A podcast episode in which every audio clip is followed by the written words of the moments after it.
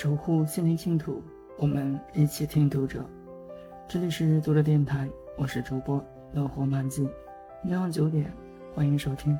此刻，我在美丽的北京向您问好。今天，我们为大家分享郭沫清的一篇文章。不过是一碗人间烟火。夜里，我炖了一小锅萝卜牛腩，盛上一碗，低头趴在碗上闻一闻，弥漫的热气扑到眼睛上。我摘下眼镜，用木质小勺舀一点，慢慢入口，有些烫，咂吧咂吧嘴，竟然出奇的香。汤里并没放什么名贵的调料和滋补药材，只有萝卜、牛腩。水和盐，简简单单，清清爽爽，味美大抵是因为熬的久了一些。熬的久是一个挺有意思的词，与菜品与人生道理如一。有几年日子过得比较艰苦，总是碰壁，也曾在夜里痛哭问父亲：“为什么我这么努力却没有收获？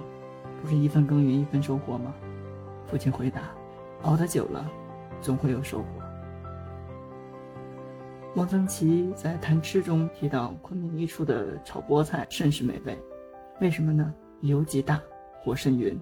他和蔡澜对吃的看法一致，推崇袁枚的《随园食单》中所提的素菜荤做。这讲的是用荤料来增添蔬菜的丰富性，挖掘简单食物的别样风致。就像芦蒿炒腊肉，单炒野生芦蒿会有些青涩，难以入口。但是在烹炒的时候，添一点点腊肉的戒备就大为不同，都能尝出芦蒿的清和咸。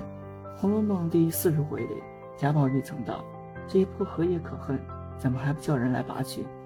倒是林黛玉想起“留得残荷听雨声”的美，谈到李商隐那首诗：“深夜寂寥，天降下一场瓢泼急雨，雨滴敲打在残荷上，碎响如铃，宛如天籁。”让人能在这繁华褪尽的萧索里，心生坦然面对枯荣，静观世事浮沉的成熟和豁达。